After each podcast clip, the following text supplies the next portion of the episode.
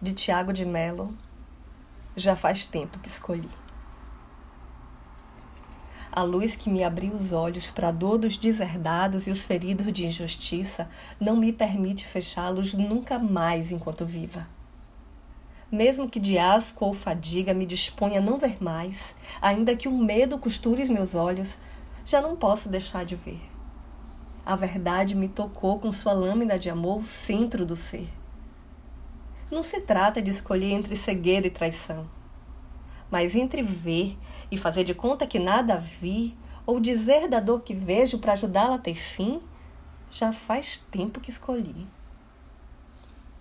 Eu sou Renata Ettinger e esse é o Quarentena com Poema número 38.